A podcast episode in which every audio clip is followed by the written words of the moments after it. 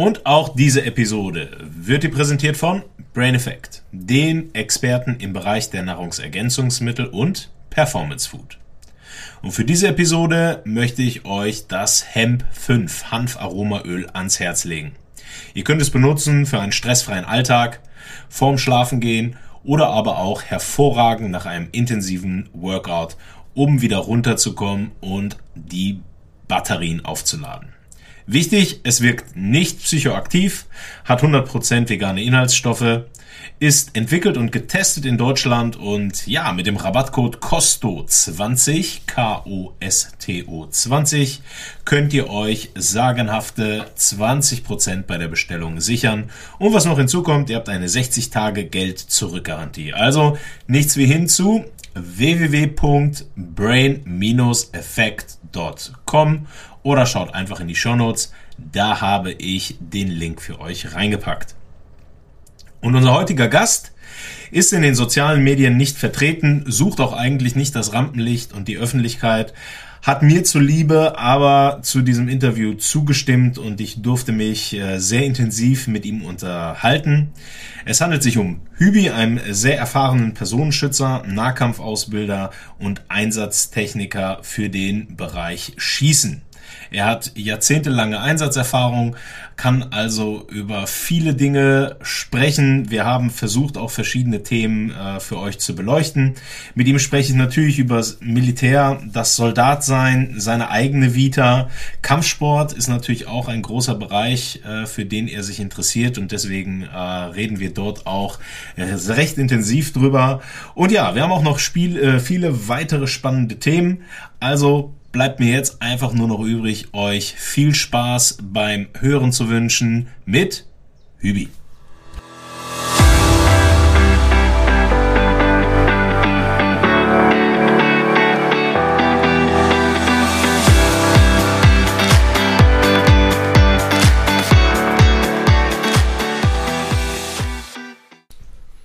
Hübi, willkommen in meiner Show. Hallo Kosto. Wir haben ja gerade schon gesagt, was du sagst, ne? ob du mich begrüßt oder äh, sagst, du bist hier gezwungenermaßen. Ne? Du hast mich ja nicht gefragt. Ja. ich habe dir Optionen gegeben, ja. Du hast sie, du hast sie nur nicht gut genug für dich genutzt. Ich habe sie genauso genutzt, wie, äh, wie ich glaube, dass es richtig ist. Du hast äh, gesagt, wir sollten jetzt mal anfangen, weil in dem Vorgespräch, äh, bevor wir die besten Karlauer quasi schon verpulvern, sollten wir mal anfangen. Deswegen haben wir auf Aufnahme gedrückt und wir starten. Und was ich dich tatsächlich äh, als erste Frage, also was so als erste Frage mal reinschießen würde, ist, warum findet man dich nicht in sozialen Medien, wenn man ähm, dich jetzt irgendwie suchen würde? Ähm, du bist quasi unauffindbar. Hat es lange, das, ich weiß nicht, ob ich hier auch zu persönliche Sachen sage, aber lange kein WhatsApp, ja, das sehr, stimmt, sehr lange, noch nicht einmal WhatsApp. Warum ist das so? Kannst du uns da so mal durchführen? Ähm, ich würde es damit, damit beschreiben, dass ich ähm, kein Interesse habe, mich äh, in die Öffentlichkeit zu zerren. Ich will nicht Thema sein. Ich finde mich jetzt auch nicht so spannend, dass ich sage, dass ich äh, damit ähm, so viel Informationen füllen könnte. Ich habe da kein, kein Interesse daran, äh, dass ich mein Bild, meine Vita oder was auch immer äh, in die Öffentlichkeit zerre oder das pflegen zu müssen. Ähm, ich finde mich einfach dafür äh, weder spannend genug, noch dass ich sage, dass äh, es sich lohnt. Ich habe kein Interesse daran. Aus. Dann gibt es natürlich noch äh, die Herausforderung, je mehr man über mich weiß, umso mehr kann man natürlich auch gegen mich verwenden. Also das ist auch ein, ein ganz simpler Schutz auch. Äh, ich bin einfach damit deutlich unangreifbarer. Ich glaube, ich bin noch nie äh, von irgendjemandem gehackt worden, äh, was einfach damit zu tun hat, unter anderem, dass äh, wer mich nicht kennt, wer nicht weiß, dass es mich gibt, der hat da auch kein Interesse daran. Natürlich wird der ein oder andere dir da natürlich widersprechen, dass du selber nicht so äh, spannend bist. Das ist ja jetzt eine sehr persönliche, äh, persönliche Aussage. Es hat aber natürlich auch einen Grund, warum ich dich als äh, Gast in meiner Show haben wollte. Wir kennen uns persönlich und ich empfinde, dass ähm, das, was du so weitergibst und sei es nicht in den sozialen Medien, zumindest so gut ist, dass man es aufnehmen sollte. ja? so. Okay. okay. vielen Dank dafür, ja. Na, es, es, es ist tatsächlich ernst gemeint und ähm, Du bist Soldat und dieser Podcast ist keine Werbung für die Bundeswehr. Es geht nicht darum, die Bundeswehr zu präsentieren, aber das Soldatentum, Soldat sein, hat natürlich mit deiner Identität zu tun. Das heißt, wir werden diese diese Bereiche anschneiden. Was natürlich wichtig ist, du repräsentierst jetzt hier in diesem Podcast nicht die Bundeswehr. Es geht eher um dich als äh, Person und die Sachen, die du gelernt hast. Wie bist du zum Militär gekommen? Also was war der ausschlaggebende Grund, dass du dich dafür entschieden hast und entschlossen hast, Soldat zu werden? Also wie ist recht leicht beantwortet mit dem Zug. Ähm, äh, ich glaube, das Was ist viel schwieriger. Äh, also was mich bewogen hat. Ähm, in, in, der Retrospektive muss ich sagen, dass es mir damals, glaube ich, gar nicht so klar war, was äh, an dem Beruf dranhängt. Hm, ich habe mich mit dem Thema auseinandergesetzt, aber es war, glaube ich, eher dieses Abenteuer. Und erst im Nachgang festgestellt, was alles dazugehört, dass man Soldat sein nicht einfach nebenbei machen kann oder dass das etwas ist, was man äh, nach 16.30 nach Dienstschluss ablegt. Äh, entweder man ist es oder man ist es nicht. Und ähm, ich habe in dieser Zeit, also gerade in der Anfangszeit, äh, sehr viel über mich gelernt, ich habe sehr viel über, über Grenzen gelernt, ich habe sehr viel äh, darüber gelernt, wie sich Grenzen verschieben können, wie äh, sich Leidensfähigkeit äh, entwickelt. Und das war etwas, was ich so spannend fand, dass ich mich mit der Thematik mehr auseinandergesetzt habe, also im Prinzip das Mindset dahingehend verändert habe und erst im Nachgang ein, wie ich glaube, guter Soldat geworden bin. Ich würde lügen, wenn ich sagen würde, dass ich das von der ersten Minute an war, weil ich glaube, dass niemand, der die Uniform anzieht, von der ersten Sekunde an weiß, worauf er sich da eigentlich einlässt. Du bist viele Jahre dabei. Wir gehen jetzt auch nicht zu sehr ins Detail, wo und wie, aber natürlich aufgrund der Zeit nimmst du oft auch eine Vorgesetztenfunktion ein. Das heißt, du hast Leute mal temporär, mal etwas länger unter dir.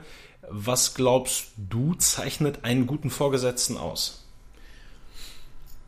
Ich würde in erster Linie Gradlinigkeit sagen.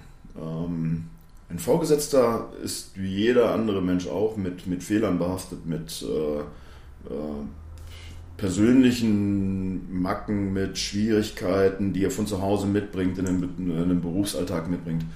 Ähm, das kann aber auch jeder nachvollziehen. Also das gehört einfach mit zum Menschsein dazu. Aber was wichtig ist, ist Gradlinigkeit. Aus Gradlinigkeit ergibt sich eine Berechenbarkeit. Ich glaube, Vorgesetzte, die unberechenbar sind, die nicht einzuschätzen sind für den unterstellten Bereich, die sind schwer als untergebener Soldat zu ertragen. Wenn ich nicht weiß, wie, woran ich bin heute, äh, wenn ich zum Dienst erscheine und abwarten muss, hat er gute, hat er schlechte Laune.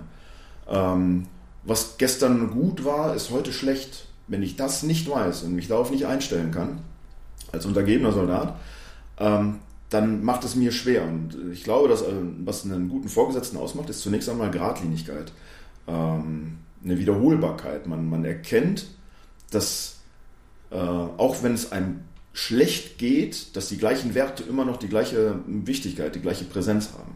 Also wenn ich viel Wert auf äh, Ordnung, Disziplin, Sauberkeit lege, dann darf sich das nicht verändern äh, aufgrund meiner persönlichen äh, Umstände, weil ich gerade müde bin, lege ich da weniger Wert drauf oder ich bin gerade gut drauf und äh, lasse Disziplinlosigkeit durchgehen. Das sind Dinge, die einfach nicht zusammenpassen. Ich muss meine Werte stringent vertreten, dass ich für meinen unterstellten Bereich berechenbar bin und bleibe. Du hast dich in deiner Zeit auf verschiedenen Bereichen spezialisiert und viele Jahre äh, gearbeitet. Du bist Personenschützer, du bist Kommandoführer im Personenschutz, das heißt, du schützt, hast nicht nur Menschen geschützt, sondern auch Leute geführt, die Menschen schützen, ähm, bildest im Schießen Menschen aus und auch noch in der waffenlosen Selbstverteidigung. All diese Bereiche hast du äh, über eine gewisse Zeit äh, gemacht. Und da würde mich mal interessieren, auch wenn die Frage, ja, vielleicht ein bisschen schwammig ist, aber das, was dir vielleicht als erstes äh, dazu einfällt, wie führt man so ein Team in einem Krisengebiet? Also man stellt sich vor, man hat äh, weitere Personen, die zu einem aufschauen oder für die man eine gewisse Verantwortung übernimmt und muss die jetzt in einem Krisengebiet führen mit der ja, mit dem Hintergrundwissen, dass es vielleicht auch ein böses Ende nehmen kann, vielleicht. Das Wichtigste ist auch hier die Berechenbarkeit aus meiner, aus meiner äh, Perspektive. Man muss stringent sein, man muss, äh, man muss identisch sein, äh, authentisch sein. Man muss ähm, mit seinem Team so verschmelzen, dass man, dass das Team weiß, was und wie ich das will. Ich habe einen kooperativen Führungsstil. Wenn ich mich in einem sicheren Umfeld bewege, kann auch zu einem autoritären Führungsstil wechseln, wenn ich ähm, keine Zeit habe, mir andere Meinungen anzuhören. Das, äh, wenn Entscheidungen getroffen werden müssen, dann treffe ich diese. Und das ist etwas, was mein Team wissen muss, wann ich zu welcher, äh, zu welchem Führungsstil greife. Das ist etwas, was das Team lernen muss und ich meinem Team verständlich machen muss.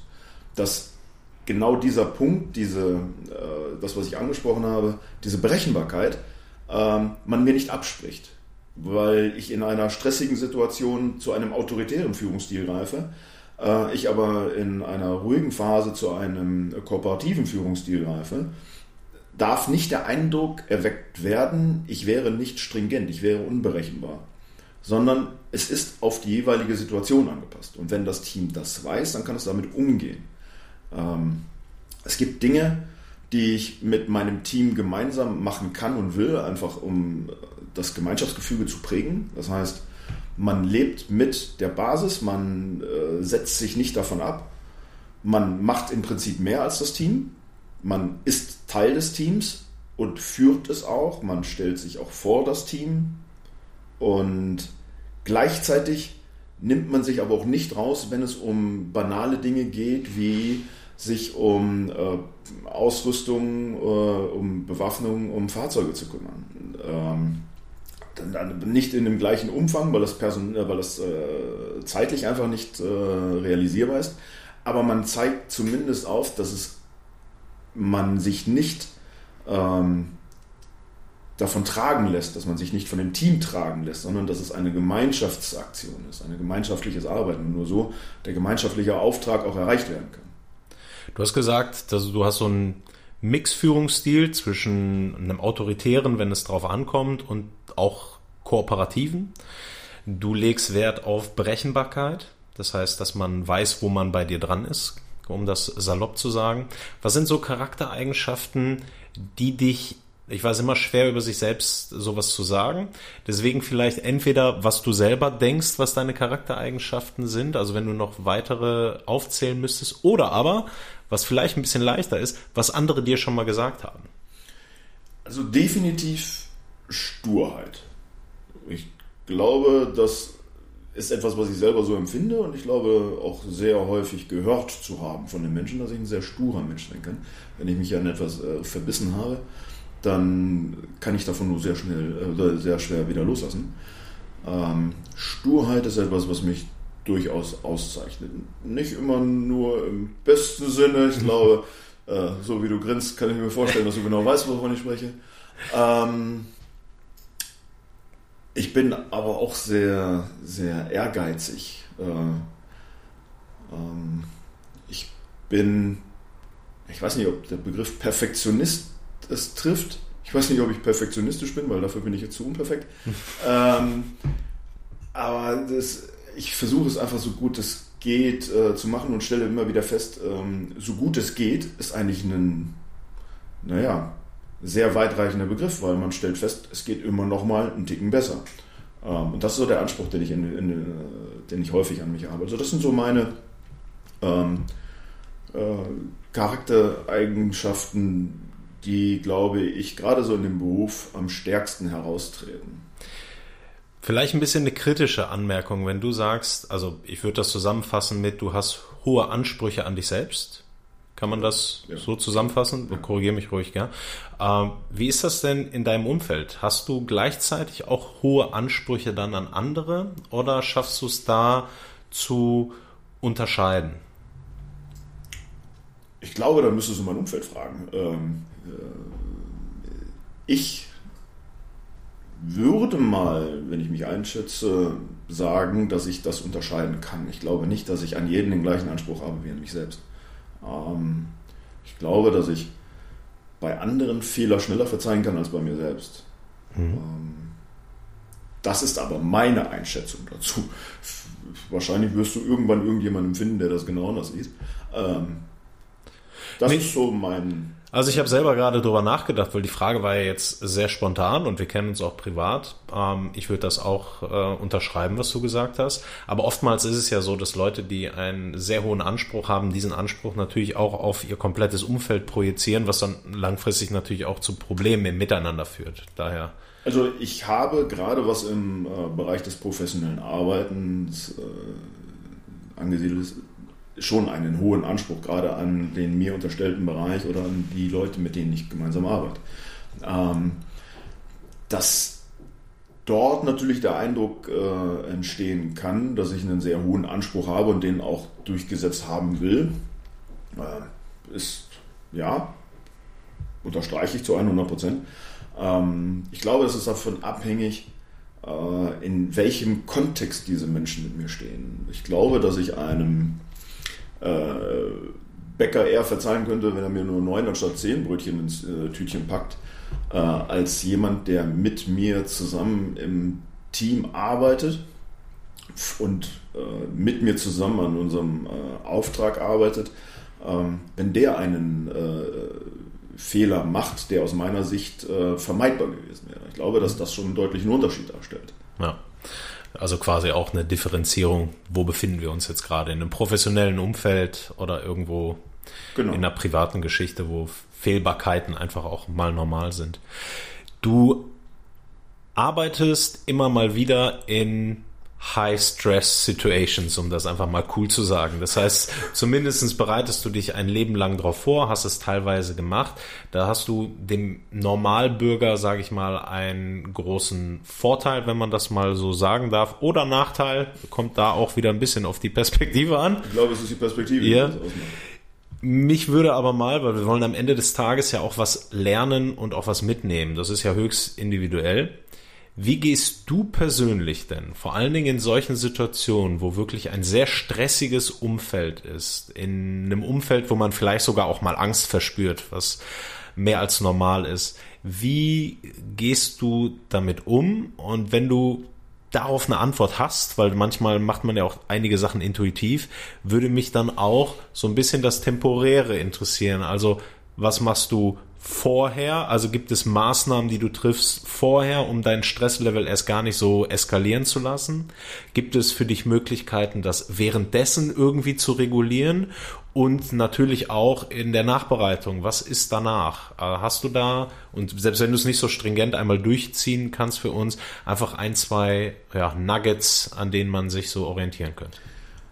Ähm, ich glaube, ich würde es damit beschreiben, dass ich mit Stress am besten umgehen kann, indem ich mich intensiv mit den Themen auseinandersetze.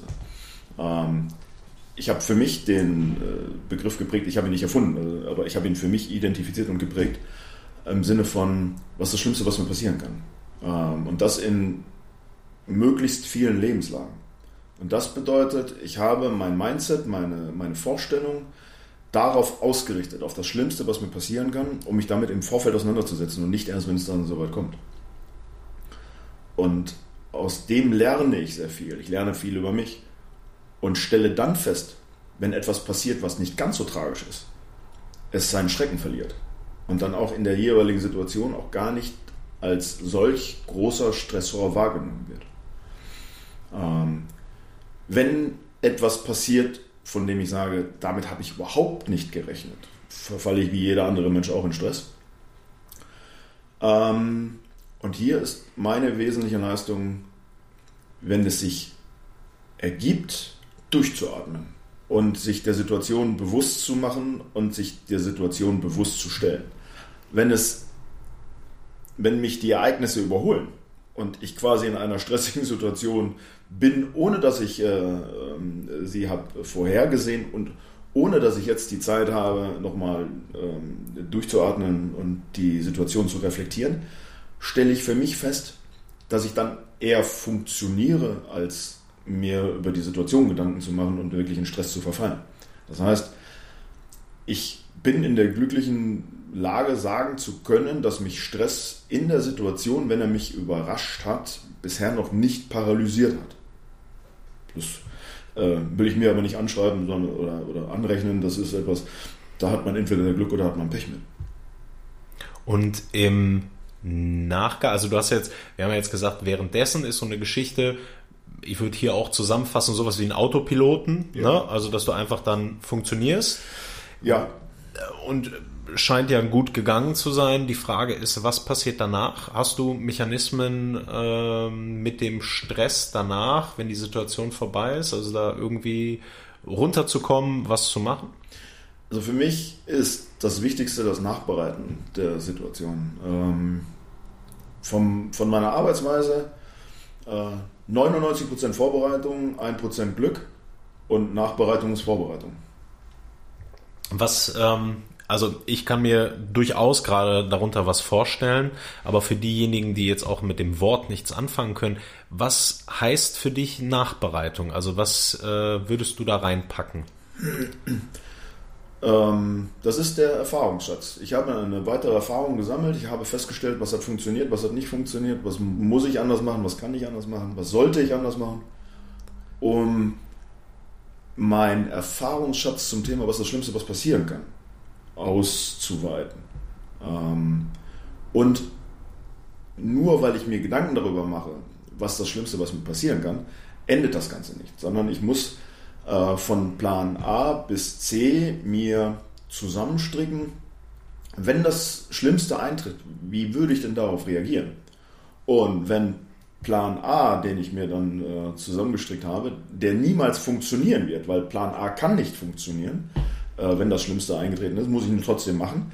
Muss ich mir überlegen, wenn Plan A nicht funktioniert, wie sieht denn dann Plan B aus? Und wie muss ich Plan B abwandeln, wenn es nicht funktioniert hat, in folgenden Punkten, dass es dann zu Plan C wird? Das ist meine Vorbereitung und auch gleichzeitig die Nachbereitung, um festzustellen, haben denn meine Pläne, wie ich sie mir zusammengelegt habe, haben die überhaupt funktioniert? Das ist so, als würde ich ähm, mit äh, vier, fünf äh, Rettungsfallschirmen aus dem Flugzeug springen, einfach um sicher zu gehen, dass ich heil unten ankomme. Und das ist meine Vorgehensweise, ähm, dass ich sage, eine gute Vorbereitung hindert mich daran, eine Bauchlandung hinzulegen. Je besser ich mich vorbereite auf sämtliche Eventualitäten, umso besser läuft nachher der Einsatz.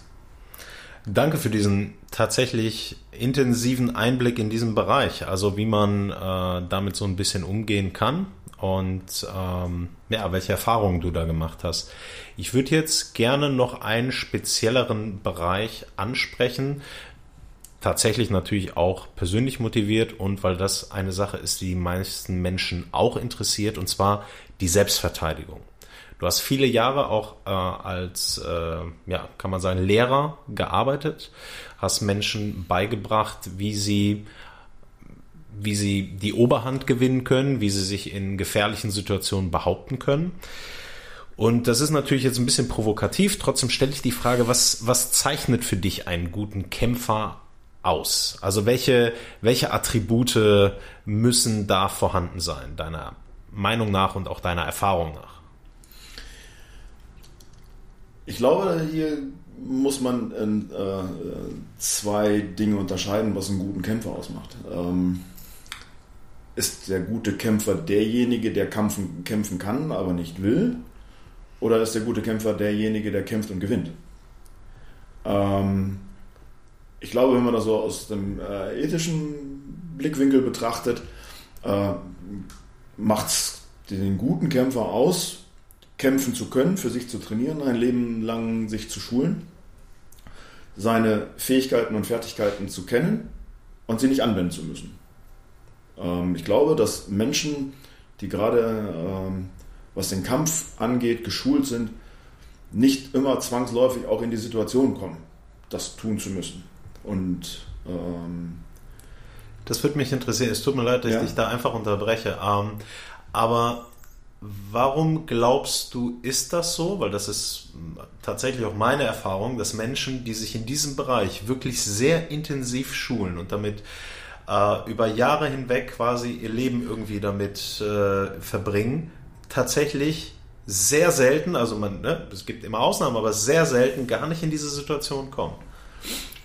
Ich glaube, wer sich intensiv mit äh, äh, Kampf auseinandersetzt, macht genau das, was ich gerade beschrieben habe. Ähm, sich mit der Thematik auseinandersetzen, was das Schlimmste, was mir passieren kann. Und wenn ich jemand bin, der den Kampf nicht sucht, dann nehme ich dieses Mindset mit und umschiffe ganz viele Situationen. Und ich muss auch nicht jeder Provokation begegnen. Ähm, weil ich weiß, was ich kann, ich weiß, was mir auch passieren kann. Also zur, zu einem guten Kämpfer gehört auch die gewisse Portion Demut und auch das Wissen, einen Kampf verlieren zu können.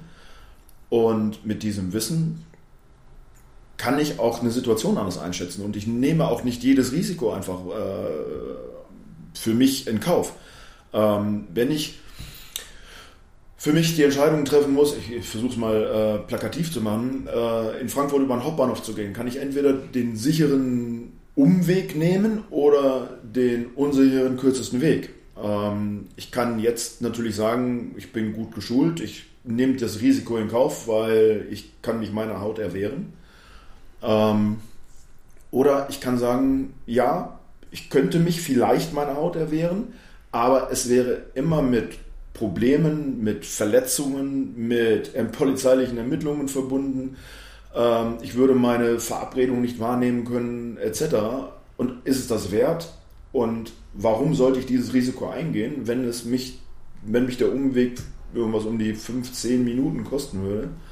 Ähm, ich glaube, das ist es, was einen guten Kämpfer ausmacht, gar nicht erst in die Situation zu kommen. Äh, und der zweite Aspekt ist, wer weiß, wovon er da spricht, was den Kampf angeht, der strahlt das aus. Und ich glaube, dass viele gegenüber genau das feststellen. Ohne es festmachen zu können, glaube ich, dass sie das sehen. Und das Gegenüber in der Regel einen Kampf sucht, den er gewinnen kann. Man sucht sich keine Gegner, man sucht sich in der Regel dafür Opfer. Und wer dieses typische Opfergebaren nicht hat, der wird aus, nach meiner Erfahrung deutlich seltener äh, Ziel solcher Attacken. Ich finde das ganz spannend. In meiner Fredo Time, das ist ja diese Unterkategorie, wo ich tatsächlich selber einfach ein bisschen rede und hoffe, dass mir jemand zuhört. ich muss gestehen, ja. ich äh, bin äh, auf der Suche nach diesem Podcast. Ich habe keinen Schimmer, was das ist, was ein Podcast ist. Ich habe keine Ahnung. Äh, auf der Suche bin ich über Fredo gestolpert. Was ja. ist Fredo? Was heißt Fredo? Oh, äh, das ist schön, ne? Siehst du, ist nicht abgesprochen die Frage, ne? Ja, dass ich jetzt über äh, meine eigene Unterkategorie rede. Also Fredo ist die Abkürzung, es gibt Fredo Cappuccino und es gibt Fredo Espresso und das ist äh, sowas wie Frappé, also ein kalter Kaffee, ja. der in Griechenland durch die Bank weg literweise pro Tag getrunken wird. Das ist so quasi das Hip-Getränk, selbst im äh, Winter. Und ich trinke den sehr, sehr gerne und das mache ich immer in Verbindung mit einem sehr, sehr langen Kaffeebesuch. Ja, also nicht, äh, um jetzt mal in Stereotypen zu denken, nicht deutsch, also reingehen, trinken, zahlen, gehen, sondern reinsetzen, trinken, trinken, sitzen, sitzen, sitzen und irgendwann dann mal gehen. Und die daraus resultierenden Gespräche, die man dann so führt, ähm, haben so irgendwie Fredo-Time für mich ins Leben gerufen. Ne? Das heißt also quasi so eine Kaffee-Auszeit, wo man einfach gewisse Themen mal abreißt. Und in meiner Fredo-Time ist das so, dass ich wie jetzt bei dir, ich interviewe dich jetzt und äh, höchstwahrscheinlich kommt danach eine Fredo-Time, je nachdem, wie ich das plane. Und dann gehe ich nochmal auf ein paar Punkte ein. Ne? Manchmal gibt's äh, Podcast-Zuhörer, die dazu noch irgendwas Spezielles haben, wo ich darauf nochmal eingehen kann auf den Podcast oder Dinge, Lessons learned, die ich gelernt habe. Oder und das führt mich äh, quasi jetzt auch zu der Ausführung von dir. Ich habe in einer Fredo-Time über die perfekte, also in Anführungsstrichen, Selbstverteidigung gesprochen. Und ob es sie gibt und wenn ja, wie sie aussehen könnte. Und ein Punkt, den ich selber bei Seminaren festgestellt habe, auch bei, wenn man so Frauenkurse und dergleichen, habe ich ja alles schon mal irgendwie gemacht, ist dieses Mindset, und das höre ich ganz, ganz oft, ja, da war eine gefährliche Situation im Park. Also ich habe da schon fünf Leute rumlungern sehen an der Bank und da wurde Bier getrunken und war abends und ich war alleine. Aber, Panna, ich bin erhobenen Hauptes dran vorbeigegangen.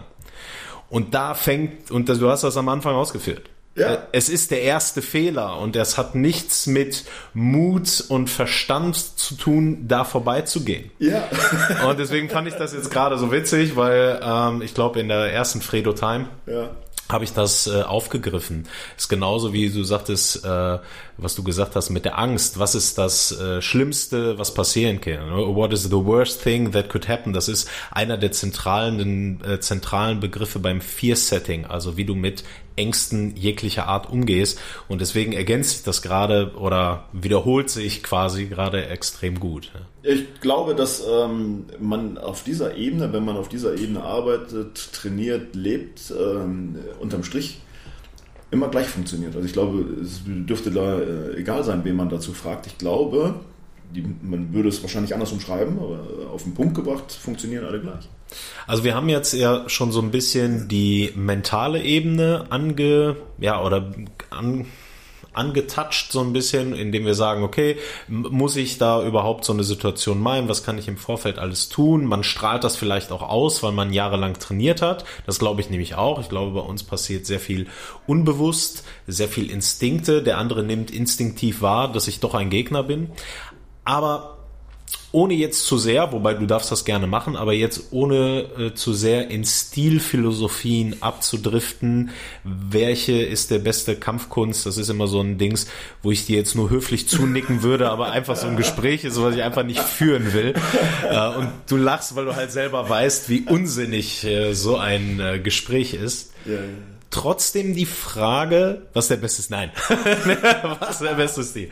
Ähm, wie muss ein Training fernab eines Stils, stilunabhängig, wie muss ein Training aussehen für dich, dass du sagst, ja, diesen Stil kann ich als Selbstverteidigungsmethode nutzen und hätte einen gewissen Anspruch auf Effektivität? Ähm, sehr komplexe Frage. Äh, ich glaube, das ist dir auch äh, grausam bewusst, dass du mich hier eine ganze Zeit lang hier an dem äh, Mikro bindest. Grausam, du wirst gegrillt. Ja. ähm, ich würde das mit der Frage von vorhin kombinieren, weil da hatte ich den zweiten Teil ja noch gar nicht beantwortet, nämlich äh, was macht den perfekten Kämpfer aus? Stimmt. Teil 2 ja, sehr gut. Ja, ist mach mal. aus meiner Bewertung nämlich der Kämpfer, der kämpfen kann und kämpfen will und gewinnen will. Ähm, was macht also den perfekten Kämpfer aus? Derjenige, der den Kampf gewinnt. Und hier sage ich, ist es äh, die Kaltblütigkeit. Das ist äh, die äh, Bereitschaft, die letzte Konsequenz zu ziehen. Die Bereitschaft, den ersten Schlag zu führen. Die Bereitschaft zur Eskalation. Die Bereitschaft, ähm, Fairness und Ethik außer Acht zu lassen. Ähm, das ist das, was dann einen guten Kämpfer ausmacht, denn er zieht sämtliche Register, um zu gewinnen. Und ähm, was so die perfekte Kampfkunst angeht, ich äh, würde lügen, wenn ich auch nur einen Bruchteil sämtlicher Kampfkünste äh, kennen würde oder äh, in der Lage wäre, sie zu beschreiben oder den Kern zu beschreiben, den es, den es hier so auf unserer schönen Welt so gibt. Ähm, und genauso vielfältig wie diese Kampfkünste mit ihren unterschiedlichen Schwerpunkten sind, genauso wichtig ist es für sich die richtige da rauszusuchen, aufgrund seiner Persönlichkeit. Äh, jede Kampfkunst hat, Kampfkunst ist so ein, so ein schwieriger Begriff aus meiner Bewertung, ähm, aber äh, da es ins Deutsche noch nichts gibt, was ähm, dem eher gerecht wird, muss ich mich einfach diesem Begriff bedienen. Also jede Kampfkunst ist so individuell und äh, geht auf die Stärken und Schwächen äh, eines äh, Kämpfers ein. Ähm, bin ich groß, bin ich klein, bin ich dick, bin ich dünn, bin ich langsam, bin ich schnell, ähm, bin ich kaltblütig, bin ich derjenige, der den ersten Schlag führt, bin ich auf Reaktion aus, bin ich der Friedfertige. Ich glaube, hier gilt es viel eher, viel auszuprobieren und dann festzustellen, das ist meins. Bin ich beweglich, bin ich unbeweglich, bin ich beinlastig, bin ich ähm, kopflastig. Und wenn ich das für mich beantworten kann, dann bin ich der Frage nach der richtigen Kampfkunst für mich deutlich näher. Du hast ein Problem mit dem Begriff Kampfkunst oder er stört dich. Ähm, ich möchte das nochmal aufgreifen, weil in meiner allerersten Episode habe ich äh, Großmeister Kernspecht interviewt und der hat sich am gleichen Begriff, mit dem gleichen Begriff tut er sich schwer. Warum tust du dich mit dem Begriff schwer? Weil er sagt, er macht keine Kampfkunst. Das, äh, er hat das kategorisch abgestritten. Äh, ähm, ich glaube, dass der Begriff Kampfkunst einfach ähm, irreführend ist. Ähm, Kampf ist nichts Schönes. Kunst soll ähm, das Schöne herausarbeiten, herausstellen, ähm, soll etwas erschaffen. Kunst soll etwas darstellen. Und bevor du mich fragst, ich habe keine Ahnung von Kunst. Ich, ich also, wäre nicht in der Lage, äh, äh, einen Picasso. wow, okay, man merkt schon an der Wahl deiner Künstler, der einzige, der einem einfällt. Ja, einem einfällt, äh, ein Picasso von irgendeinem anderen Künstler, einen ja. Van Gogh zu unterscheiden. Oh, okay, sorry. Wobei doch, ich glaube besser. schon, weil ja? der eine, der hat, glaube ich, seine Bilder zerhackt und der andere hat hier äh, tatsächlich äh, kleine Bildchen gemalt. Ja, ich verlasse jetzt äh, die arrogante Pose, denn ab jetzt fange ich nämlich an, meine Defizite, die werden jetzt sichtbar. Ich habe absolut gar keine Ahnung. ja, äh, mir war klar, dass ich dich auf diesem Gebiet immer noch schlagen kann. Das ist gut, das ist gut. Aber das ist auch nicht schlimm. Es gibt Gebiete, da werde ich auch sehr gerne. Das ist, das ist okay. Also äh, zurück. Ähm, Kunst ist, äh, wenn ich mir so, so Kunst vorstelle, ähm, ich will was erschaffen und ich will das, etwas Schönes herausarbeiten. Und Kampf ja. kann niemals was Schönes sein. Ähm, Kampf ist genau das, was ich gerade äh, meinte. Wenn ich das also zusammenführen möchte, was macht den guten Kämpfer aus? Der, der nicht kämpfen muss. Mhm. Der, der aber dann gezwungen ist zu kämpfen, der zieht sämtliche Register. Ähm, und das ist niemals schön. Ich würde gerne noch mal ein bisschen zurückgehen, weil du, ähm, du hast gesagt, man, das was individuelles, bin ich klein, bin ich groß, dick, dünn, welche Voraussetzungen habe ich? Das hilft einem dann selber langfristig herauszufinden, welcher Stil vielleicht für den, für jemanden am geeignetsten ist. Wie muss aber stilunabhängig das Training aussehen? Was, was, was sind so, wie sieht für dich ein gutes Training aus, um für die Selbstverteidigung vorzubereiten? Mindset. Ähm, ich muss wissen, warum ich trainiere. Wofür trainiere ich? Wir kommen wieder zum Anfang. Was ist das Schlimmste, was mir passieren kann? Warum trainiere ich? Trainiere ich, möchte ich ähm, die Gemeinschaft in der Gruppe erleben, möchte ich mehr über den Hintergrund erleben, möchte ich mehr über die Geschichte des, des, des Sportes lernen, möchte ich mehr über mich kennenlernen, möchte ich äh, Philosophie dabei verstehen, warum sind die Dinge entstanden, wie sie entstanden sind.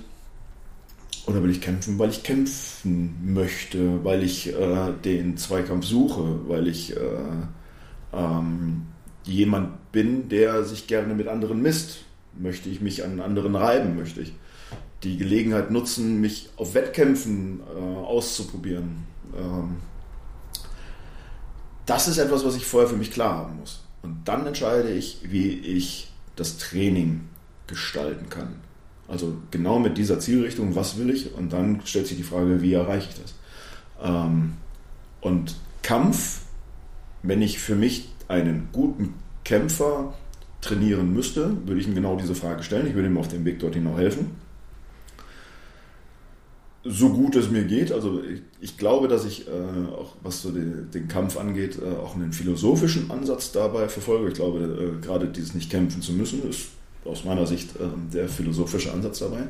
Ich würde ihm aber auch gleich ähm, die Möglichkeit geben, wenn er denn kämpfen, wenn er gezwungen ist zu kämpfen, dann würde ich ihm dabei helfen, zu lernen, genau die letzte Konsequenz wählen zu können. Ich würde ihn immer wieder vor Aufgaben stellen, die ihn und seine Grenzen verschieben. Das wäre das, was ich jemandem sagen kann. Wenn du trainierst, dann trainiere zielgerichtet mit allen Konsequenzen. Du hast jetzt einige Fragen zum Thema Kampfsport, Kampfkunst be beantwortet. Kannst du uns ganz kurz, weil ich weiß selber, dass die Vita da recht äh, lang ist, äh, kannst du uns mal so ein bisschen durchführen, wie lange du selber schon trainierst und was du dabei kennengelernt hast? Also welche, welche Stilrichtung hast du schon mal gemacht, damit man, weil jetzt hat man gehört, was du so an, an Tipps äh, zur Verfügung hast. Kannst du uns mal so grob, ich weiß, das ist äh, in der Kürze der Zeit nicht so möglich, aber so die Haupt, Hauptstile und äh, Kampfsporterfahrung mal nennen. Also ich habe äh, ganz klassisch angefangen in der Schule, in der AG mit Judo. Äh, da war die erste äh, Hürde, den, den, Anzug anzuziehen und sich mit dem Gürtel nicht zu erwürgen. Ähm, das hat aber auch zu dem Zeitpunkt noch nichts mit Kampf zu tun. Das hatte auch noch nichts mit, ähm, mit Kampfkunst zu tun. Und dann muss ich sagen, das hat mich damals sehr verwirrt. Heute bin ich froh darum, ähm, dass ich als, äh, ja, als, als Knirps einfach mal äh, die Mathe und ich, ich und die Mathe, Bewegung, Bewegungsschule, ähm, das Arbeiten miteinander, den Respekt voreinander, dass wir das gelernt haben, dass das die äh, Zielsetzung war. Äh, und ich einen Trainer hatte, der so äh, weitsichtig war, uns noch nicht äh, aufeinander loszulassen. Äh, ich glaube, keiner von uns hat damals äh, den sanften Weg verstanden. Ich glaube, wir hätten uns gegenseitig eher aus dem Fenster geworfen, als harmonisch miteinander zu trainieren und zu arbeiten. Und da hat er einen sehr guten Weg gewählt, uns mit der Kampfkunst, mit den ersten Schritten wirklich vertraut zu machen. Ähm, nach dem Judo, ähm, das habe ich, äh, weiß ich nicht, sporadisch, äh, zwei, drei Jahre habe ich das äh, trainiert. Ähm, in dieser, in dieser äh, Schul-AG.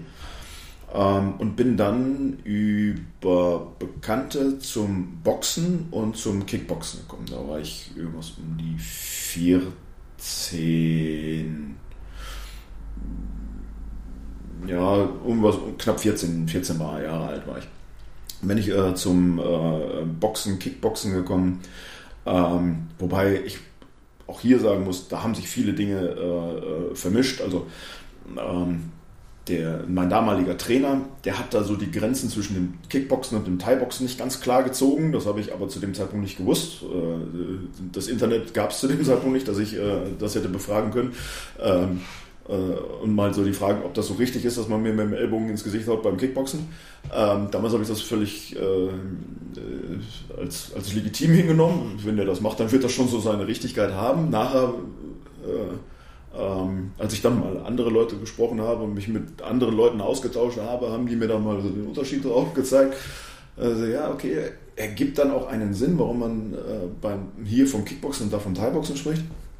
Also da waren die, äh, die Grenzen eher äh, fließend. Ja, ähm, habe ich dann, äh, als ich auch dann mit dem Unterschied mal vertraut gemacht wurde, dann auch recht intensiv betrieben und bin dann irgendwann zum äh, Jiu-Jitsu gekommen. Mm, mich hat hierbei die Kombination äh, gereizt, die Dinge, die ich kannte aus dem Judo. Ich kannte die äh, Haltegriffe, ich kannte Hebel, ich kannte äh, Wurftechniken und konnte sie diesmal mit, mit dem Schlagen kombinieren. Und äh, das fand ich sehr spannend. Und was mich hier äh, deutlich interessiert hat, war mh, mm, der, äh, der Hintergrund. Wie ist das eigentlich entstanden? Wo, wo kommt Jiu-Jitsu her? Ähm, was kann ich damit erreichen? Ähm, diese, diese Bewegungsschulen, die, diese Formen, viele, viele dieser Bewegungen haben, haben keinen Sinn ergeben. Und ich hatte auch hier wieder das Glück, einen Trainer zu haben, der mir was über Entstehung erzählen konnte. Er selber sagt, äh, so alt ist er nicht, dass er bei der Entstehung dabei gewesen wäre. Er weiß es aus Überlieferung. Aber er hat sich die Mühe gemacht, mit Leuten zu sprechen, ähm, die das hauptberuflich machen, die ähm, das Thema Leben und Lehren. Er ist nach äh, Japan gereist, um dort ähm, an Ausbildungen teilzunehmen, um sich dort schulen zu lassen und hat das hier weitergetragen. Und das, was er erzählt hat, hat für mich Sinn ergeben. Ob das stimmt, wird heutzutage wahrscheinlich niemand mehr, mehr sagen können.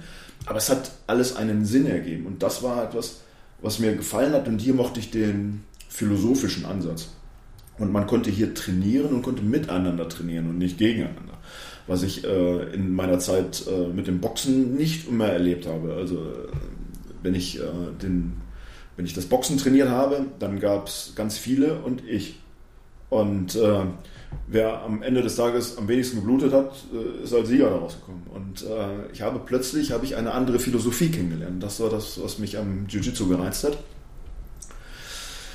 Ähm, dann kam es, wie es häufig kommt, ähm, die Zeit ging verloren, die Interessen haben sich äh, verlagert. Äh, es gab immer Interessen, ähm, dem, dem Kampfsport Kampfsport, der Kampfkunst treu zu bleiben, aber die Zeit war nicht immer damit äh, zu vereinbaren.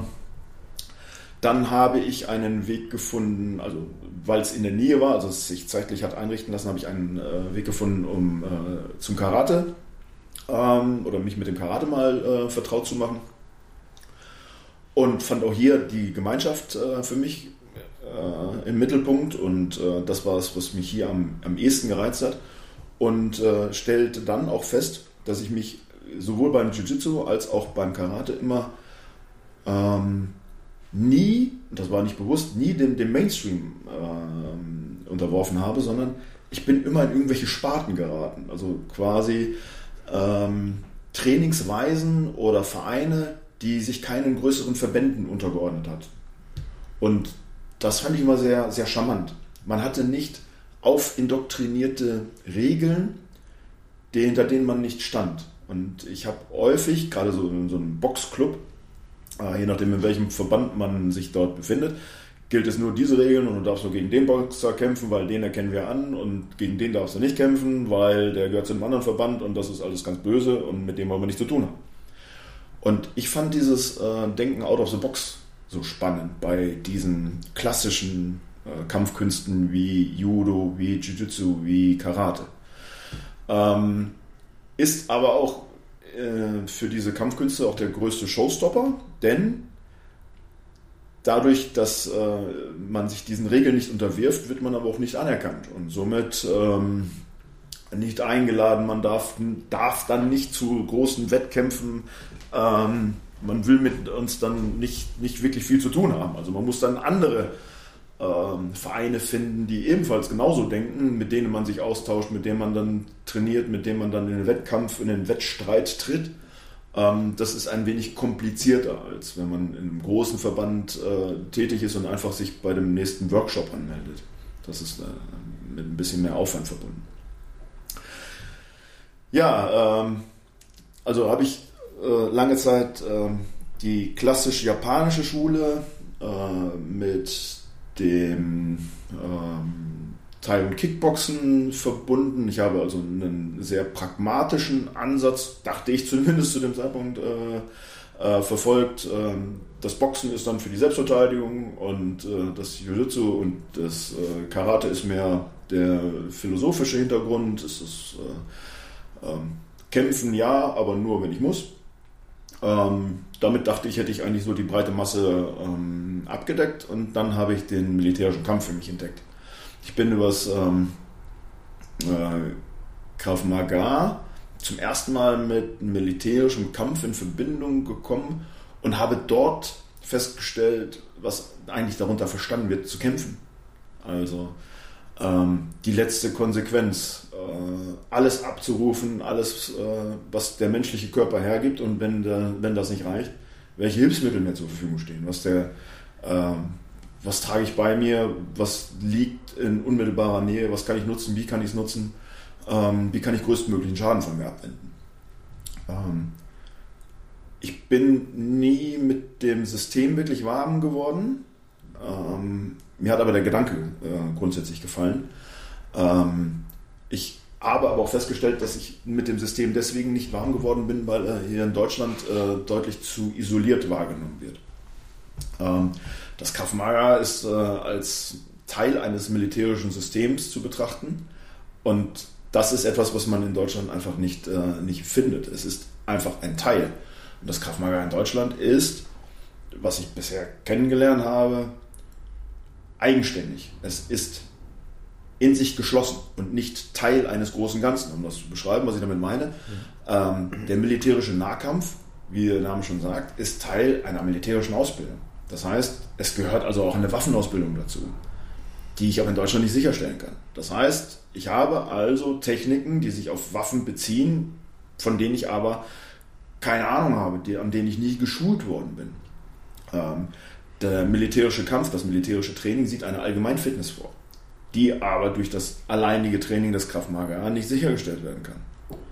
Ähm, es ist ähm, auf ein militärisches Mindset geprägt, auf, ähm, ähm, auf äh, äh, Ausweichmöglichkeiten, auf, äh, ich übersetze das mal, Ausweichen ähm, für den Normalbürger, Flucht. Mhm. es ist auf äh, Flucht ausgelegt, ähm, wo ich aber hier sagen muss, ich kann nach meiner äh, Auseinandersetzung, wenn ich es geschafft habe, mich daraus zu lösen, kann ich nicht einfach fliehen. Ich bin dann an, an äh, Regeln, an, an äh, Gesetzgebung gebunden. Ähm, das sind Dinge, wo ich sage, die lassen sich nicht immer miteinander verbinden, nicht immer kombinieren. Und deswegen hab, konnte ich also im zivilen Bereich mit dem Krav Maga hier äh, habe ich keine Verbindung dazu gefunden. Und habe dann für mich identifiziert, dass da die größte Lücke besteht. Habe dann ein System des militärischen Kampfes gefunden, ähm, bin mal äh, in einem äh, Probetraining des Cocker gelandet, Cocker Combat. Ähm, habe ich in Deutschland nie wieder was von gesehen, nie wieder was von gehört und deswegen fand ich es spannend. Ich fühlte mich wieder wie, ganz wie zu Hause. Ich habe mich in der Sparte wiedergefunden, in einer Nische, die kein Mensch kennt. Darf ich da einhaken? Weil Cocker ist natürlich jetzt eine, wirklich eine Randerscheinung, ohne das abwerten zu meinen. Wie wird Cocker geschrieben? Weißt du das? Gibt es da eine einheitliche Schreibweise? Kilo Oscar, Kilo, Kilo Alfa Romeo. Okay, ne? Also für Leute, die das spannend finden, dass sie vielleicht mal nachschauen können. Ja. Ähm, man wird nicht viel darüber finden. Es gab eine Schule in Dorsten, die das äh, angeboten hat. Das war die einzige, die mir äh, präsent war. Ähm, und die haben sehr viele Parallelen zum Kempo. Ähm, ob man jetzt die chinesische oder japanische Schreibweise Kenpo mit, äh, mit N wie Nordpol oder Mike äh, M weiß ich nicht, was ist, was ist der zivile Buchstabe? M, äh, M wie Martha. Martha. M wie Martha, das weiß ich aber nur vom Glücksrad. Das ja. musste ich immer gucken. Ja, das ist M wie Martha. M wie Martha. Ähm, die, die Bewegungsschule ist nahezu identisch, aber ähm, da habe ich mich am ehesten wohlgefühlt. Ähm, das hat genau diesen Ansatz von, von Bewegungsschule, der mir persönlich sehr gut zu Pass kommt, verbunden mit der Konsequenz des militärischen Kampfes und hatte natürlich hier das Glück, dass ich durch äh, meine militärische Verwendung äh, alles andere hatte. Das heißt also, ich äh, an Waffen geschult war ähm, und das militärische Mindset hatte. Ich hatte die Fitness über das militärische Training und konnte mich dann beim, bei dem Thema des Cocker ähm, umfänglich hier auf die Technik konzentrieren, ohne jetzt ähm, da große Abstriche machen zu müssen. Also das war das, was mich am meisten geprägt hat. Ähm, und glaube ich auch am nachhaltigsten geschult hat, was den Kampf angeht. Mhm. Ja, was habe ich noch gemacht? Ähm, ich habe es mal mit Ringen versucht. Mhm. Ja, war ja nicht sonderlich erfolgreich. Ähm, ich dachte, äh, Ringen und, und äh, Judo wäre recht artverwandt, habe aber dann festgestellt, dass der Durchschnittsringer deutlich stärker ist als der Judoka. Ähm, das äh, war auch eine sehr äh, spannende Erfahrung. Ähm, sportlich hundertprozentig äh, für, den, für den Kampf und für das, was mich wirklich interessiert hat, äh, hatte Ring dann nicht den großen Reiz auf mich ausgeübt.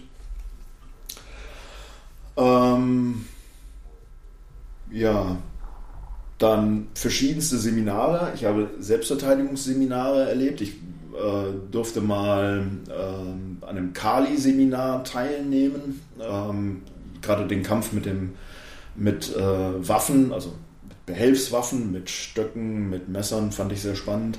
Äh, auch die, den Unterschied des militärischen Kampfes mit dem Messer zum äh, traditionellen Kampf mit dem Messer Äh, wo liegen da die Unterschiede? Ähm, das hat mich, äh, also das habe ich eine Zeit lang ausprobiert mal, um für mich festzustellen, dass für mich der simple, pragmatische, militärische Anteil hier deutlich mehr weiterbringt. Ich bin nicht sonderlich filigran. Äh, äh, Wenn es um verschiedene schöne Formen geht, äh, bin ich zum einen nicht der nicht das Bewegungswunder und zum anderen ich kann mir auch die Bewegungen ganz schlecht merken. Also ich bin beim Karate eigentlich immer wieder an den äh, Katas gescheitert. Das wäre jetzt meine Frage gewesen, wie schafft man dann Katas? Also Karate ist ja wirklich Kata, Kata, Kata an den, ne? Also, also li lieber Kosto, ich muss dir jetzt mal sagen, dass du dich leider mit dem Karate nicht so intensiv auseinandergesetzt hast, als dass das jetzt stimmen würde. Das ist gut, ne? Habe ich auch extra ein bisschen provokativ gestellt. Ja, aber, ja. aber, aber gut, ne? Wir, haken wir das, ohne da zu tief reinzugehen. Äh, Katas gehören auch irgendwie dazu. Man muss sie lernen und das war jetzt nicht so dein Steckenpferd. Hundertprozentig. Also ich, ähm, ähm, je nach Stilrichtung, also so viele äh, Kampfkünste, es gibt so viele Stilrichtungen, glaube ich, gibt es auch im Karate. Ja. Ähm, aber ich kenne keine Stilrichtung im Karate, die gänzlich ohne Kata auskommt. Ähm, da hast du natürlich völlig recht. Ähm, habe mir aber dann das ausgesucht, was die wenigsten Katas hat, damit ich mir nicht so viel merken muss. Ähm, ich bin tatsächlich ein großer Freund des Vollkontakt-Karate. Ähm, in Deutschland äh, sehr schwer zu finden. Äh, eine Möglichkeit ist das Yokushinkai-Karate. Ähm, verbietet den Kontakt zum Kopf, außer natürlich mit Schutzausstattung. Also warum das Vollkontakt-Karate in Deutschland verboten ist, einfach aufgrund der fehlenden Schutzausstattung. Deswegen waren lange Zeit ähm, dass die äh, UFC-Kämpfe äh, in Deutschland untersagt. Hatte aber das Glück, dass ich äh, lange Zeit in Süddeutschland äh, stationiert war und somit einen relativ kurzen Weg nach Österreich hatte, wo man mit äh, diesen Restriktionen nicht, nicht so viel am Hut hatte. Ähm, aber das Vollkontakt-Karate war für mich deutlich interessanter als das Shotokan-Karate, wo das, was du gerade gesagt hast, zu 100% zutrifft. Ohne Kata kommst du da nicht über den Gelbgurt hinaus. Und äh, ich glaube, ich wäre da einfach nur gnadenlos gescheitert. Ich habe mir dann die Kata mal ausgedruckt äh, oder als Kopie dann genommen und habe sie mir dann auf den Boden gelegt, damit ich mal unten auf den Boden schielen kann. Dann, was muss ich denn als nächstes tun? Ja. Ähm, und genau da lag auch einfach das Problem, wenn ich mich darauf konzentriere, was muss ich eigentlich als nächstes tun, kann ich eine Kata nicht, nicht so laufen, wie sie eigentlich vom, äh, von den Menschen gedacht war. Nämlich eine Kata zu nutzen, um zu trainieren, einen imaginären Kampf zu trainieren ohne Gegner. Mhm.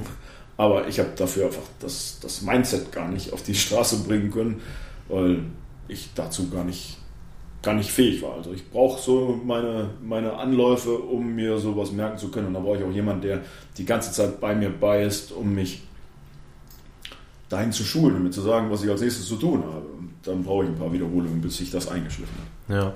Ja, ähm, du hast uns jetzt wirklich äh, aus meiner Sicht äh, detailliert, wahrscheinlich aus deiner Sicht nicht detailliert genug, weil wenn man äh, sich deine Vita anschaut und dich auch ein bisschen kennt, weiß man natürlich auch, das sind jetzt die Sachen, mit denen du äh, intensiver zu tun hattest, aber aufgrund deiner Ausbildertätigkeit, äh, aufgrund von Seminaren bist du natürlich auch noch mit viel, viel, vielen anderen Sachen in äh, Berührung bekommen. Äh, alles, was irgendwie mit Selbstverteidigung und Kampf zu tun hat. Ich würde da diesen Bereich einfach äh, jetzt schließen, aber vielleicht vielleicht so als, hm, ja, auch wieder so als Nugget, was würdest du denn, du hast jetzt, du, die Frage wäre, was würdest du jemandem raten, der Selbstverteidigung lernen will? Jetzt hast du schon gesagt, man soll ähm, individuell gucken, was bringe ich mit, ähm, und dann darauf schauen, welcher Stil würde das so ein bisschen, äh, ich sag mal, repräsentieren. Gibt es noch irgendwas? So, ich meine, das ist schon ein guter Tipp, dass man nicht einfach stumpf irgendwas machen soll, sondern sich da auch mal ein bisschen ausprobieren soll. Hast du sonst noch irgendetwas, wo du sagst, Jung, wenn du jetzt anfangen willst, dich selber zu verteidigen, mach mal das? Ich glaube, dass das Ganze nicht nur mit der Kampfkunst zu tun hat, sondern auch mit dem, dem ich mich da anvertraue, der mir das Thema nahebringen soll. Also der Trainer selber. Ich glaube, dass es das Zusammenspiel ist. Ich habe es gerade ähm, versucht zum Ausdruck zu bringen. Hätten, hätten meine Trainer nicht so getickt und wären sie nicht so gewesen, wie sie waren, äh, wäre ich heute nicht der, der ich bin und könnte ich nicht das, was ich kann. Ähm, finde die Kampfkunst und finde den Trainer, der es dir vermitteln kann. Nicht jede, nicht jede gute Kampfkunst hat immer die gleich guten Trainer und auch die Kampfkünste, die vielleicht nicht so gut zu mir passen, können durch den richtigen Trainer für mich passend gemacht werden. Also das ist ein Zusammenspiel. Ich glaube, dass das die Frage am besten beantwortet. Ja, definitiv. Ähm, ich stelle mich ja äh, in den Episoden, wo ich Gäste habe, nicht selber in den Vordergrund, weil da ist der Gast für mich wichtig.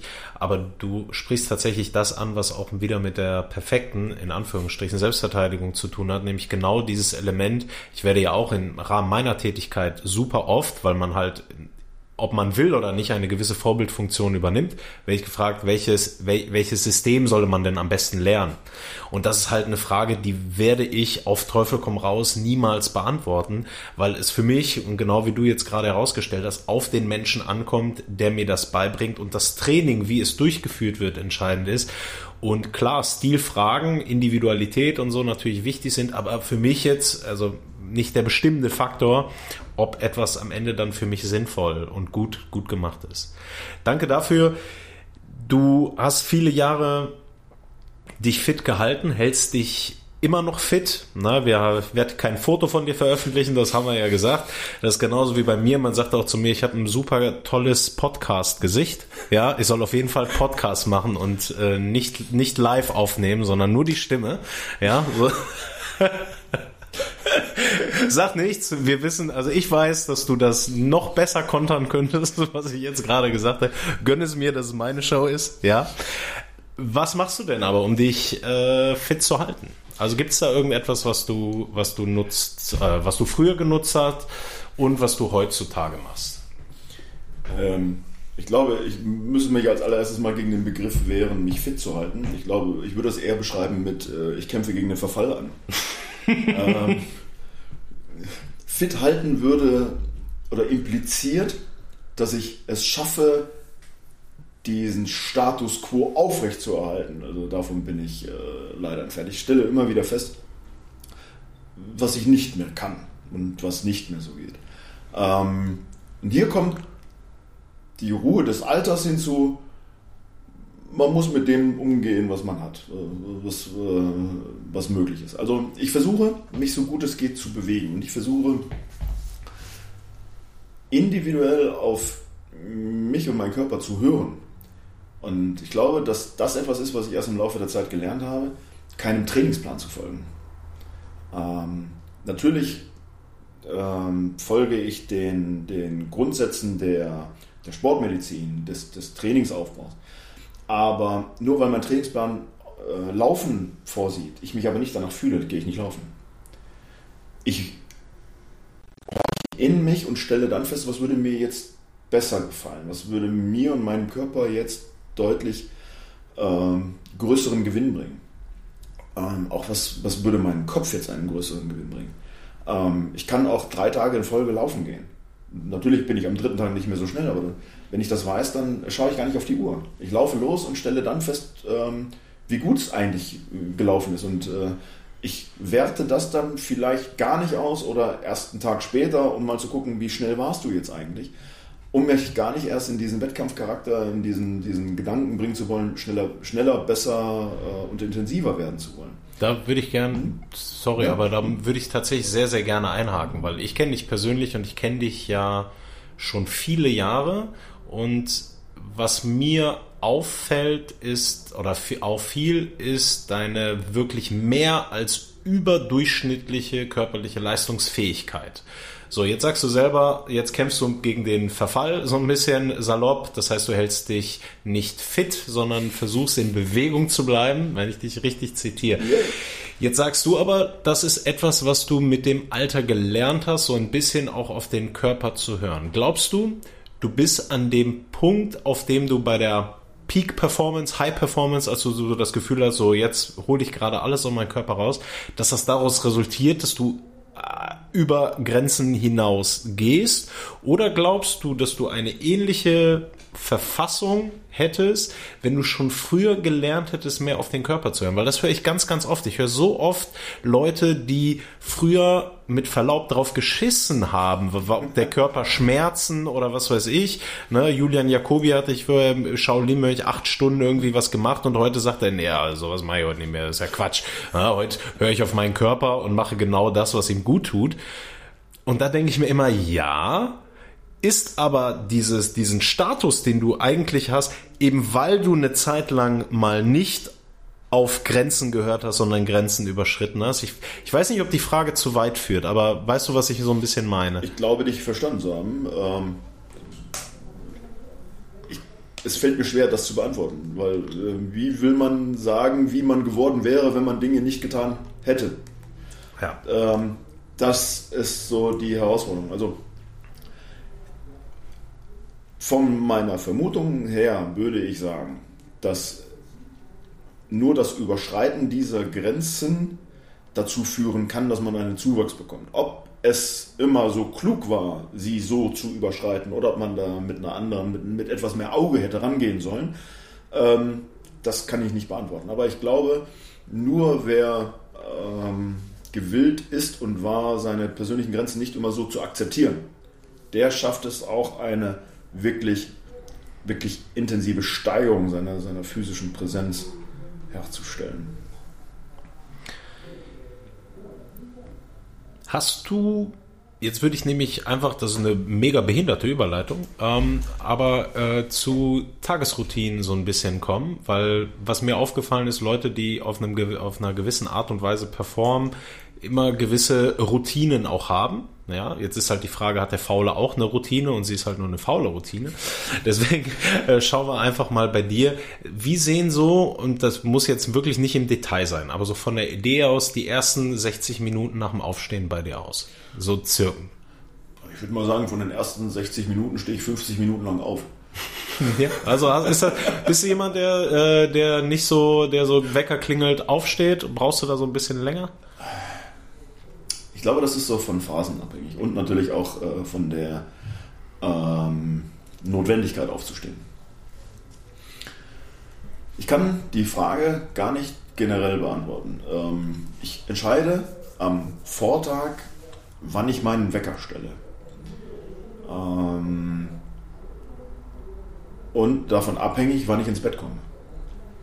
Komme ich spät ins Bett, lege ich viel Wert darauf, noch eine halbe Stunde zu schlafen ähm, und sorge dann natürlich dafür, dass ich nach dem Aufstehen, also dass ich erstmal nach dem Wecker sofort aufstehen muss und mich dann auch schnellstmöglich fertig mache. Also da bringe ich mich dann durchaus schon mal ein bisschen in Zeitdruck. Das heißt also, es kann dann durchaus sein, dass ich dann in den ersten 60 Minuten nach dem Aufstehen schon im Auto sitze oder äh, schon äh, meine Uniform anhabe. Mhm. Ansonsten starte ich meinen Tag auch gerne mal mit ein bisschen Müßiggang. Ähm, ich drücke den Wecker nochmal äh, in die Pause-Taste. Auch ein zweites oder ein drittes Mal stehe dann auf und dann ist der erste Weg an die Kaffeemaschine. Das ist ganz wichtig. Mhm. Wenn die nicht läuft, äh, ist der Tag auch im Eimer. Dann läuft der Tag auch nicht. Nee, ist, ja. dann gehe ich auch wieder zurück ins Bett. Also, dann, dann rufe ich an und sage, ich komme nicht. Heute nicht. Ja, ähm, das ist natürlich Quatsch. Äh, dann muss ich gucken, dass ich meinen Kaffee auf Arbeit kriege. Ähm, also Kaffeemaschine, das ist für mich das Ritual. Ich stehe morgens auf und ich weiß, ich trinke einen Kaffee.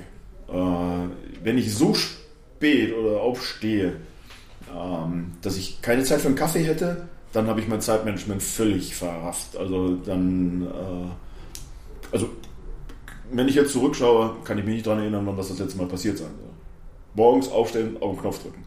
Dann betreibe ich so meine Körperhygiene. Äh, spätestens an meiner Frisur erkennst du, dass das nicht sonderlich viel Zeit in Anspruch Das geht schnell. Ja, ja. Das geht schnell. So, also da bin ich mit dem Zähneputzen noch am längsten beschäftigt. Mhm. Äh, Mache ich gleich unter der Dusche.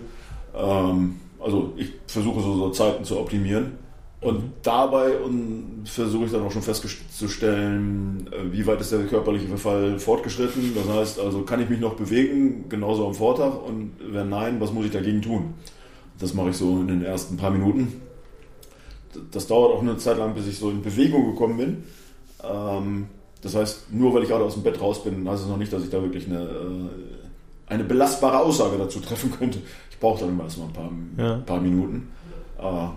Wenn das dann funktioniert und ich feststelle, ich muss nicht unmittelbar tätig werden, ähm, setze ich mich in Ruhe hin, trinke meinen Kaffee, versuche ähm, mir den Tag nochmal vorzustellen, ich versuche den Tag nochmal zu strukturieren im Kopf und dann fahre ich los. Ich frühstücke nicht, also nicht generell. Ähm, ich versuche immer erst so eine Stunde, Stunde wach zu werden. Äh, also nach dem Aufstehen, nach den ersten 60 Minuten, dann nochmal ähm, erstmal in den Tag zu starten, um dann die erste Mahlzeit zu mir zu nehmen. Okay. Warum, äh, war- also dieses, jetzt habe ich zwei Gedanken gleichzeitig, warte, ich nehme den wichtigeren. Äh, du hast gesagt, du stellst dir den Tag vor. Ja. Ist das etwas, also ist das etwas, was du so konsequent machst? Also ist das, dass du versuchst, okay, was mache ich heute, also dass du dir das bewusst machst, was steht heute an? Ja. Weil es geht ja auch ein bisschen darum, ich finde es, ich glaube, der eine oder andere Zuhörer findet das gerade hochsympathisch, weil normalerweise, wenn man äh, äh, so an High Performer denkt, zu denen ich dich zähle, so aufstehen und dann laufen wir 20 Kilometer und dann meditiere ich noch ein bisschen und keine Ahnung, rette noch einen Hund vorm Ertrinken und dann geht's los, ja.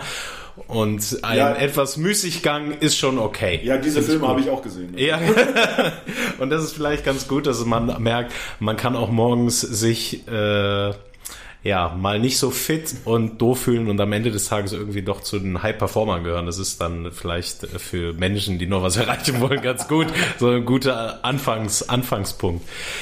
Ich würde jetzt zu den Rapid Fire Questions kommen. Also einfach ähm, die Fragen stellen, die ich jedem stelle, um irgendwann mal ein äh, Muster vielleicht mal herausstellen zu können.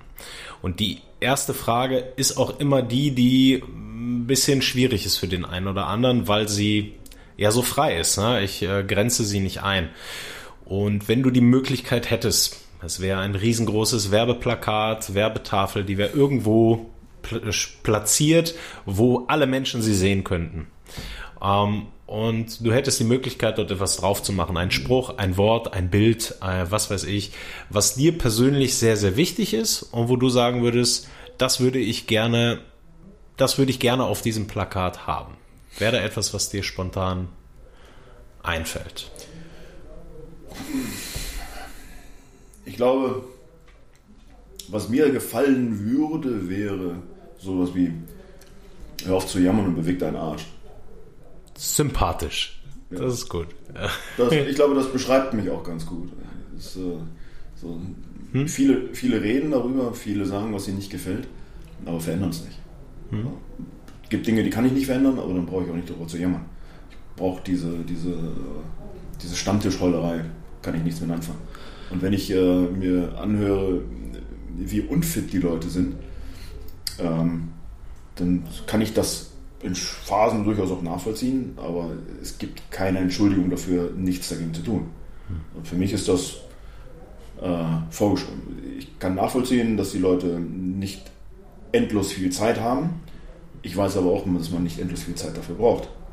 Äh, es bedarf nur, nur weniger Minuten, um zumindest mal ein bisschen was für sich und seine, seine persönliche Routine und seine persönliche Fitness zu tun.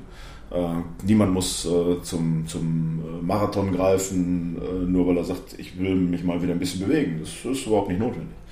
Ähm, wer damit alleine nicht klarkommt, muss sich Hilfe suchen, ohne Frage.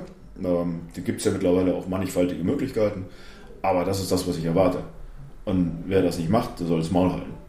Hör auf zu jammern, beweg deinen Arsch. 100 Prozent, das ist meins. Jetzt sind wir nicht beim Jammern, sondern eher bei Lessons Learned. Ähm, wenn du nochmal 30 wärst, du hättest jetzt, das ist ein Gedankenexperiment, ja, wenn Ja, du jetzt ja. nochmal 30 wärst, gäbe es dort etwas, was du deinem 30-jährigen Ich raten würdest? Also irgendwas, wo du sagst, das wäre vielleicht ja nicht schlecht, wenn ich das mit 30 gewusst hätte. Ich. so. Ich versuche mir gerade vorzustellen, wie ich äh, als 30-jähriges Ich auf äh, die Ratschläge eines äh, 45-jährigen Ichs äh, gehört hätte. Also wäre es vielleicht irgendwie, hör auf zu jammern und beweg deinen Arsch? Nein, natürlich nicht, aber ich dachte, das passt jetzt. Das nee, tatsächlich, damals bewegt auch. Mit 30 war ich äh, durchaus fit. Ich glaube, ähm, als 30-jähriges Ich hätte ich gesagt, äh, was willst du von mir? ich weiß es eh besser. Ähm, ich würde meinem 30-jährigen Ich sowas sagen wie, hört deutlich mehr auf die Ärzte. okay. Äh, ja, ich habe ich hab lange Zeit äh, mit dem, ich habe lange Zeit gesagt, warum ich ein Problem mit Ärzten habe.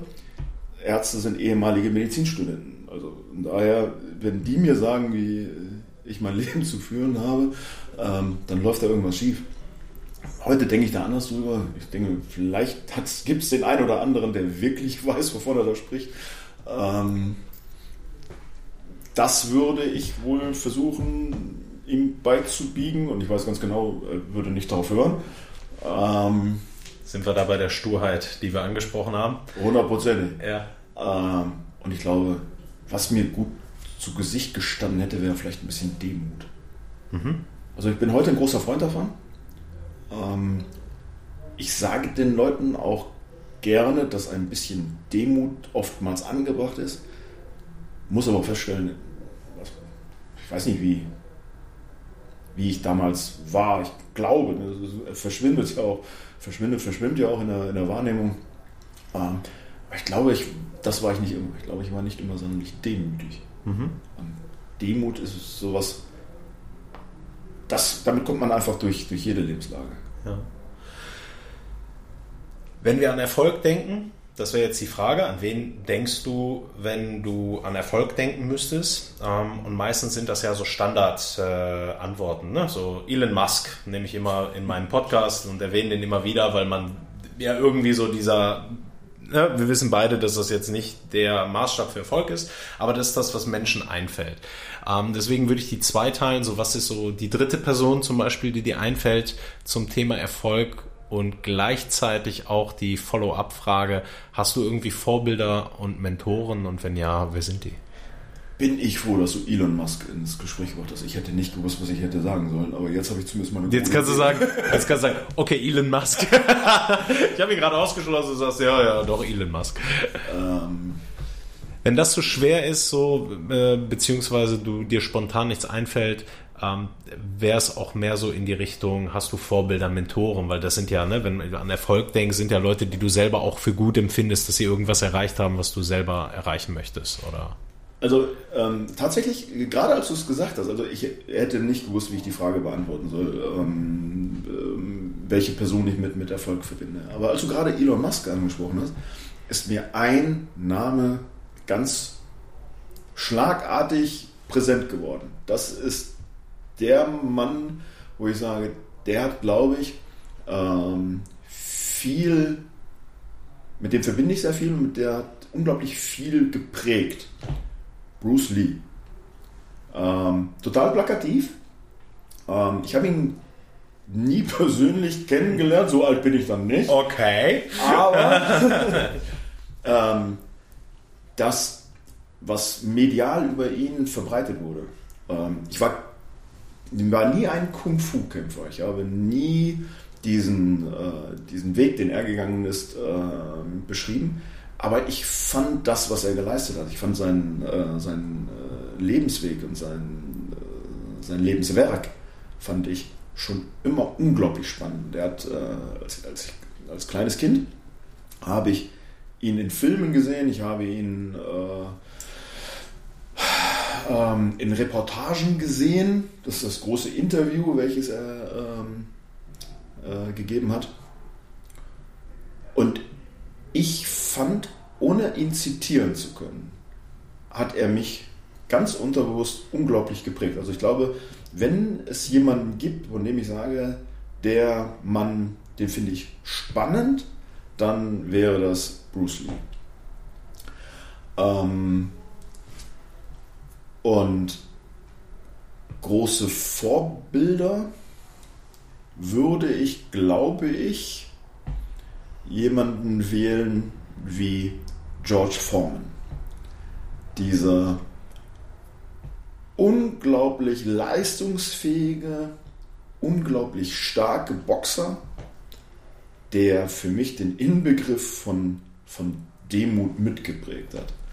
Das ist so ein sympathischer Leisetreter, der sich selber auch auf die Schippe nehmen kann und einfach präsent ist, weiß, was er ist, was er kann und damit nicht bei jeder sich bietenden Gelegenheit um sich werfen muss. Also das wäre sowas, wo ich sage, das ist ein High Performer, der aus meiner Sicht auch den ja. Namen verdient hat ähm, und das unglaublich leise auch vertritt. Und das ist etwas, was ich ja. sehr, sehr sympathisch finde. Ansonsten äh, kann ich nicht sagen, dass ich einen Mentor oder einen, ein, ein Vorbild hätte.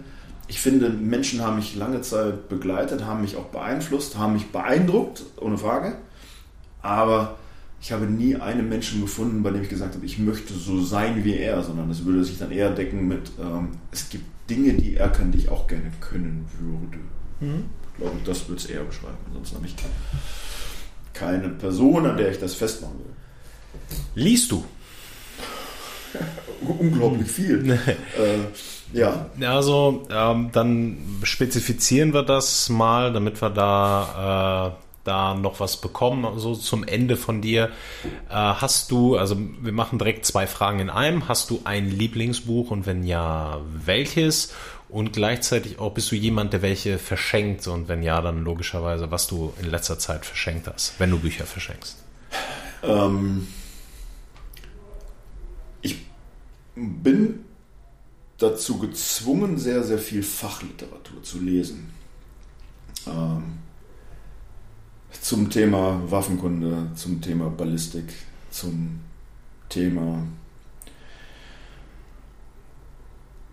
Menschen, wie funktionieren Menschen, wie ticken Menschen, ähm, also den psychologischen Ansatz, unglaublich viel Fachliteratur.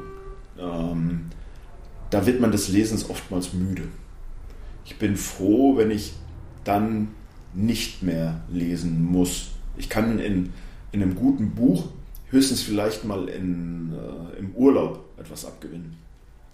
Zwischendurch abends bin ich froh, wenn ich dann nicht lesen muss. Ähm, ich habe das Hören für mich entdeckt. Ich habe das Hörbuch für mich entdeckt.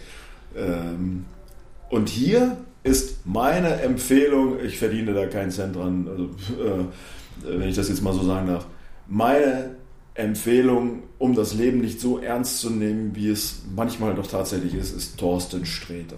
Ein großartiger Mensch. Also an dieser Stelle nochmal danke, Thorsten. Du hast mich echt bereichert. Äh, ich habe alle deine Hörbücher und es wird Zeit, dass du noch mehr davon auf den Markt bringst. Und vielleicht in die Show kommst. Und in die Show kommst. In die Show Ey, das, wäre, das wäre ich, Grandioses. Ich arbeite dran. Ja. Also, das ist für mich ja. ein High Performer. Das ist ein, ein Künstler mit der Sprache. Ähm, der hat mich schon so oft ähm, begleitet, das will man nicht meinen. Und das, ich, man kann es sich kaum vorstellen, ich bin mit dem Buch durch, ich kann wieder von vorne anfangen. Ich kann die Witze mitsprechen. Es sind keine Witze, es, ist, es, es würde dem nicht gerecht werden, es ist zu plakativ. Äh, äh, er, er, trägt einfach mit einem unglaublichen Humor vor äh, und das teile ich. Äh, er, hat, er hat meinen Humor, er hat meinen schwarzen Humor ähm, und ähm, der holt mich ab. Und ich könnte das Buch kaum, dass es, dass es abgelaufen ist, dass ich es durchgehört habe, kann ich es wieder starten. Und ich würde nicht müde werden. Ähm, und ich würde es jedem schenken, der, ähm, den ich kenne. Das Problem ist, es teilt nicht jeder meinen Humor. Es könnte nicht jeder darüber lachen. Also macht euch Sinn, muss man sich selber ein Bild äh, davon machen. Ja. Aber äh, das wie heißt das Hörbuch? Weil dann packe ich es einfach in die Show Notes. Vielleicht gibt es ja den einen oder anderen, der das interessant findet. Weißt ähm, du, weißt du, wie das heißt? Sonst ja, ja. Ähm, machen wir es im Nachgang. Ist, ähm, Selbstbeherrschung Umstände halber abzugeben. Mhm. Es ist nie zu spät, unpünktlich zu sein. Also mehrere. Also, ja, ja, ah, okay. Ich dachte jetzt einen speziell. Okay. Ah, okay, okay, okay, okay. Die sind, die sind alle gar großartig. Ah, okay. Gar großartig. Ähm, Ja gut, dann werde ich eine Auswahl. Das ist okay, das kann man ja im Internet nachschauen. Ja, ich, ich kann, mich da nicht, ich kann mich da nicht äh, entscheiden, welches das Beste ist. Das geht nicht. Okay. Ja gut, dann mache ich eine kleine Auswahl. Einfach ja. in die Shownotes. Vielleicht gibt's ja unter den Zuhörern den einen oder anderen, der deinen Humor dann äh, doch teilt oder ihn zumindest kennenlernen will, den Humor. Ne? Also, also kann, ich, kann ich wirklich nur empfehlen. Und äh, ich habe auch festgestellt, das ist auch äh, ganz viel Psychohygiene. Ähm, wenn man lacht und wenn man auch äh, zwischendurch immer wieder sich selber zum Lachen zu bringt, ähm, sind viele Dinge deutlich leichter auch einfach äh, durchzustehen, hinzunehmen, äh, zu überstehen also gerade auch in der, der Nachbereitung, hm. irgendwann an den Punkt zu kommen, dass man nicht mit dem Ergebnis schließt, dass alles schlimm war. Hübi, eine letzte Frage habe ich noch für dich. Gott sei Dank. Ja, Gott sei Dank, es ist rum, es ist vorbei. Ich habe es geschafft. Ja, du hast es geschafft. Wir fast. haben dich fast, fast gegrillt, aber bis jetzt hast du gut durchgehalten. Deswegen einfach die letzte Frage. Ähm, eine Investition unter 100 Euro? ja, damit das irgendwas Vernünftiges ist, also nicht zu teuer, also ein Auto zählt jetzt nicht, dass äh, eine Investition, die dein Leben in letzter Zeit, das kann jetzt die letzten ein, zwei Wochen, vielleicht auch schon ein, zwei, drei, vier Monate zurücklegen, nachhaltig verbessert, verändert, irgendetwas gebracht hat, wo du sagst, das war super.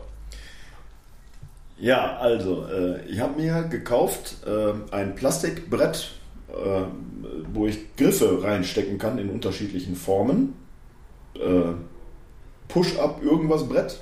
Aha, okay, so. ja. Ähm, Achso, dass du die, dass du Liegestütze in verschiedenen Winkeln? Hundertprozentig. Also ja. auf, die, auf, den Punkt mit der Liegestütze wäre ich noch gekommen. So, also, okay. äh, sorry, ja, ja, war jetzt spannend.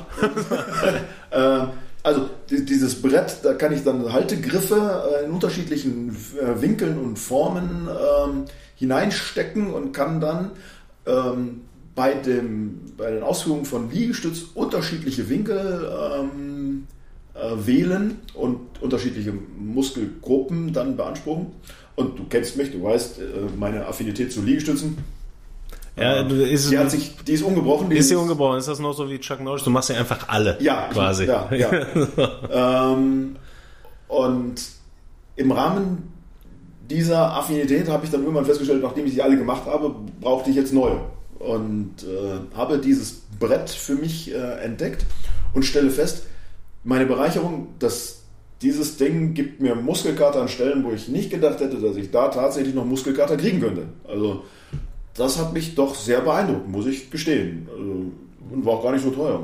Genau, das wäre jetzt die Frage. Was glaub, weißt du noch, was du ungefähr gezahlt hast? Äh, was um die 30 Euro. Okay. Also, das war, also erschwinglich. Ja, also auf jeden Fall. Also, wenn wir also an dem Punkt sind, wie man mich mit Liegestützen fertig macht, dann hat dieses Brett hat's geschafft. Wow, das muss man, also dann Shoutout an dieses Brett. Also ich weiß es ja selber, also wenn, wenn du in etwas besonders gut bist, dann sind es einfach nur mal Liegestütze.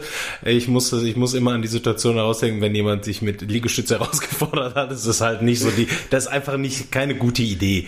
Vielleicht im Laufen oder was weiß ich, aber die Liegestütze ist halt, und dieses Brett hat dir Grenzen aufgezeigt ja. oder neue, neue, nee, nicht Grenzen aufgezeigt, vielleicht neue Bereiche eröffnet. Ja, kann man das so sagen? Ja, ja, ja, Also dieses Brett hat mich geöffnet. Ja. Das, so, so, könnte man das auch beschreiben. Also dieses Brett äh, fand ich wirklich spannend. Ähm, ich hatte mir lange Zeit überlegt, selber so ein Ding zu bauen. Ich bin ja auch so ein Bastler. Äh, ja. Äh, hätte ich so gut nie hingekriegt. Ähm, in diesen möglichen Funktionen, die das Ding äh, zur Verfügung hat. Ähm, und auch also eine sehr rudimentäre Trainingsanleitung. Äh, also man sollte schon wissen, was man tut. Diese Trainingsanleitung wird einem dabei nicht helfen. Ja. Ähm, da steht sowas drin wie, achten Sie darauf, dass Sie den Liegestütz richtig ausführen. Das ist gut. Das, das erst einmal nett, erstmal kein Fehler. Erstmal nett darauf hingewiesen zu werden, aber dann endet es auch mit dieser Beschreibung. Ähm, also das ist jetzt vielleicht nichts für den, äh, für den Anfänger, aber für den ambitionierten Sportler, auch für den ambitionierten Kraftsportler, äh, kann ich das Ding wirklich nur empfehlen. Na, da haben wir doch auf jeden Fall mal eine sinnige Empfehlung zum Abschluss. Das ist sehr, sehr gut.